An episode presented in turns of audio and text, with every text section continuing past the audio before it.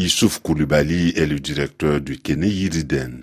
Cette société fait principalement la transformation de mangue séché, un peu de croquettes de banane et de l'ananas séché. Pour valiser nos produits agricoles, on est obligé de les transformer pour créer de la valeur ajoutée là-dessus et pour permettre à nos producteurs de ne pas brader leurs produits. Les produits qui ne peuvent pas être exportés frais on les transforme en produits séchés qui est exporté vers l'Europe. Et surtout la transformation de la mangue qui emploie beaucoup de femmes ça permet de diminuer la pauvreté, ça permet de nous faire avancer. À ce niveau, on passe du séchage traditionnel des produits agricoles à une phase industrielle.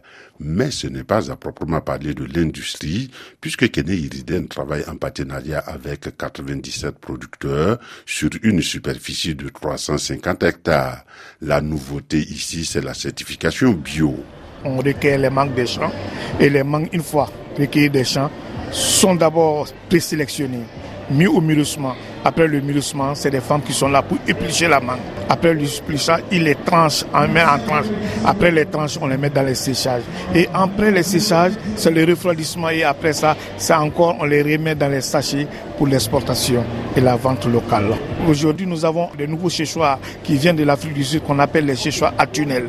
Aujourd'hui, ils sont au Burkina Faso, au Mali aussi, présentement en Côte d'Ivoire. Le séchage est rapide, le produit est homogène et la qualité est impeccable. Avant cette activité de séchage, les mangues étaient tout simplement jetées ou bien données aux animaux. Les producteurs étaient obligés de les brader. C'est les vaches, des ânes qui les mangeaient. Mais aujourd'hui, avec la transformation, avec l'exportation de la mangue séchée comme fraîche, aujourd'hui vraiment le paysan s'en sort. Ça les sert quoi? Parce que souvent aujourd'hui, avec paillard qui se passe dans notre sous-région, il faut qu'on convertisse nos paysans à planter des arbres. Ça peut être des retraites pour eux.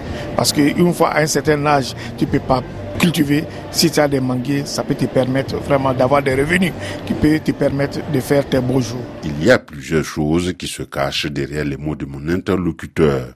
L'orpaillage attire les jeunes qui délaissent l'agriculture alors que les agriculteurs vieillissent.